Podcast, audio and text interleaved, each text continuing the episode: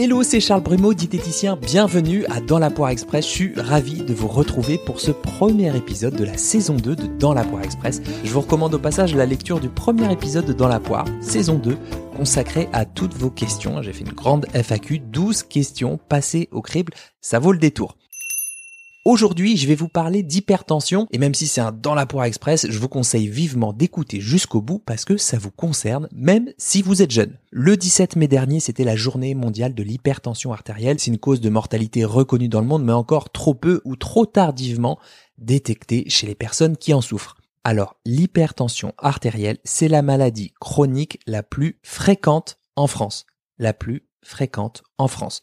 Faut savoir qu'un adulte sur 3 est concerné. Selon une récente étude, il y aurait 14,4 millions de Français hypertendus et seulement 7,6 millions de malades traités. Une large majorité de ces hypertendus traités, environ 70%, ont plus de 60 ans. Mais il reste aussi 6,8 millions de la population de plus de 35 ans qui sont hypertendus mais qui n'ont pas été dépistés ou ne sont pas suivis. Donc ça commence à faire du monde. Alors concrètement, qu'est-ce que c'est l'hypertension? On dit aussi HTA. Alors je vais essayer de vous expliquer. Dans notre corps, on a des artères qui sont les vaisseaux sanguins qui conduisent le sang du cœur vers les organes. Ce sang, il est conduit selon une certaine pression liée au rythme cardiaque. La tension artérielle, elle correspond à la pression du sang sur la paroi de ces artères. Quand le cœur se contracte, la pression elle est à son maximum. C'est ce qu'on appelle la pression systolique. C'est le premier chiffre qui s'affiche sur le tensiomètre. Quand le cœur se relâche, la pression est au plus bas, c'est la pression diastolique. Bon, bah, si cette pression elle est trop forte sur les artères, elle se rigidifie, ce qui fatigue le cœur et les organes qui subissent un vieillissement accéléré. Donc c'est cette tension anormalement forte, donc cette hypertension, qui accentue donc le risque d'artère bouchée, donc le risque d'infarctus, mais aussi d'insuffisance rénale, d'insuffisance cardiaque, de troubles de la vision, bref, tout ce qu'on adore. Alors, que peut faire la diététique pour prévenir cette hypertension artérielle. Je commence déjà par l'activité physique, par choix clairement assumé, parce que la sédentarité devrait être grande cause nationale et parce qu'on termine toujours par l'activité physique dans les conseils, dans les recommandations et moi je fais le choix de la mettre en premier toujours parce que déjà c'est gratuit et surtout que le mouvement c'est la vie littéralement.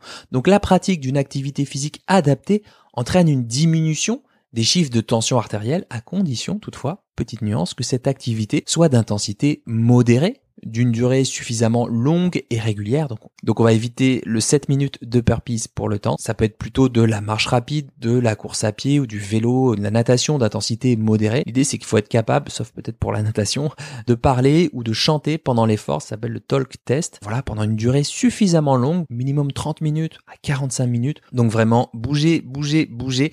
Je vous le dirai jamais assez. Alors au niveau de l'alimentation, eh bien déjà, on chouchoute son microbiote. On n'y pense pas assez, mais le microbiote ben, c'est notre flore intestinale, nos milliards et milliards de virus, de bactéries, de micro-organismes que l'on héberge dans notre tube digestif. L'idée c'est d'avoir une diversité une variété de végétaux dans son assiette pour avoir un microbiote le plus équilibré possible. Les végétaux, ce sont les fruits et légumes de saison, si possible bio, hein, plus 35% d'antioxydants en moyenne. Pas toujours les mêmes, bien sûr. Les céréales, le blé, le riz basmati, le quinoa, le sarrasin, les légumineuses, les lentilles, les fèves, les pois chiches, les haricots rouges, les pois cassés. Ensuite, miser sur une alimentation d'inspiration méditerranéenne, donc à dominante végétale, comme ce que je viens d'indiquer, on n'oublie pas bien sûr les graines, les fruits à coque, hein, donc ça peut être les graines de courge, les graines de lin, euh, les noix, les noisettes, les amandes, les matières grasses végétales riches en oméga 3 comme bah, les huiles de lin ou de cameline, une consommation normale, je dirais, de, de petits poissons gras, sardines, anchois, maquereaux, peut-être une à deux fois par semaine, et une place réduite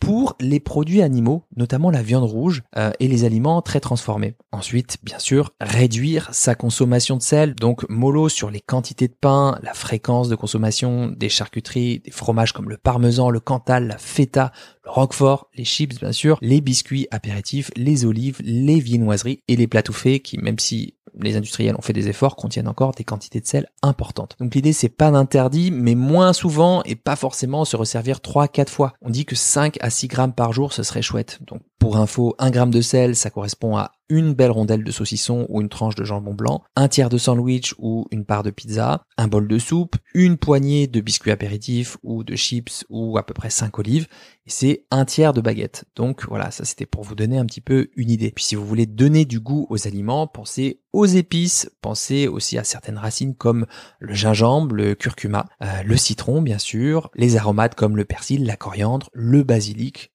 le thym, bien évidemment. Bon, le tabac, évidemment, on zappe, et pas seulement pour l'hypertension artérielle.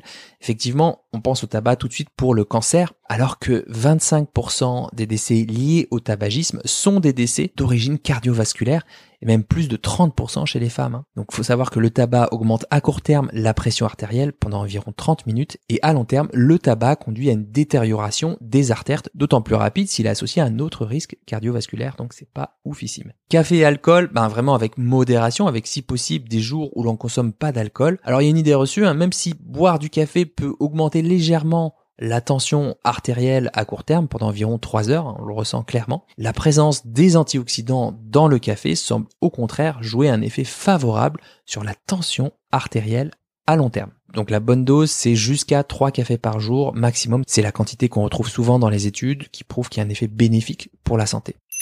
Voilà, j'espère que ces conseils vous auront été utiles. C'était un épisode très santé, très peu psycho, mais c'est aussi important pour moi de vous montrer que la diététique, c'est pas seulement la perte de poids, les calories, les régimes, c'est aussi pouvoir d'optimiser sa santé et de mettre en place des choses simples et efficaces pour diminuer les risques de vivre une vie moins cool. Et ce qui m'anime, c'est aussi d'en parler avec vous sur YouTube ou sur Instagram à Charles Brumeau. Si vous avez d'autres conseils ou des témoignages, ben, je suis toujours preneur de vos retours Bon appétit de vivre et à très vite pour un nouvel épisode de Dans la Poire Express.